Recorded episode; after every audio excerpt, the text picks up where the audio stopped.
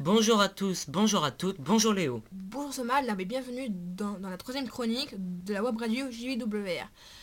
Aujourd'hui, nous allons vous parler des conflits, de l'ONU et de l'OTAN. Nous commencerons par les conflits. Aujourd'hui, plusieurs conflits tiraillent le monde, certains sans beaucoup d'importance face aux conflits de grande ampleur qui déchirent par exemple le Moyen-Orient. Les conflits ont toujours existé malheureusement.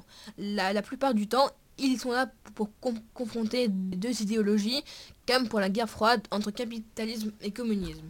D'ailleurs, parle-moi de la guerre froide. La guerre froide a, débuté juste après la Seconde Guerre mondiale.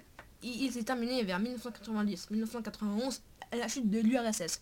Deux blocs s'affrontaient. D'un côté, l'URSS, l'ancienne Russie plus quelques autres pays, contre les pays capitalistes anciens alliés pendant la Seconde Guerre mondiale.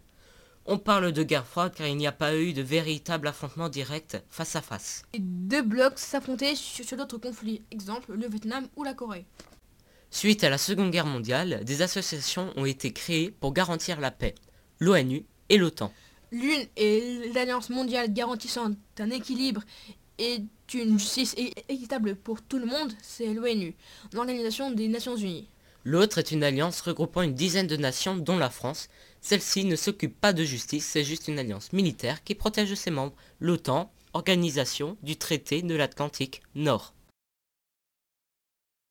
Merci à tous d'avoir écouté ou regardé notre chronique. Rendez-vous la semaine prochaine avec une actualité toute fraîche et à bientôt.